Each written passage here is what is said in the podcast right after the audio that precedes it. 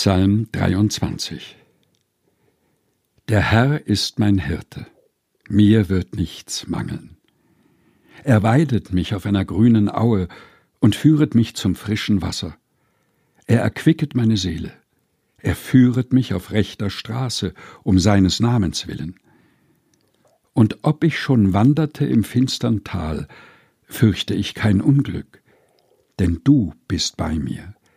Dein Stecken und Stab trösten mich. Du bereitest vor mir einen Tisch im Angesicht meiner Feinde. Du salbest mein Haupt mit Öl und schenkest mir voll ein. Gutes und Barmherzigkeit werden mir folgen mein Leben lang, und ich werde bleiben im Hause des Herrn immer da.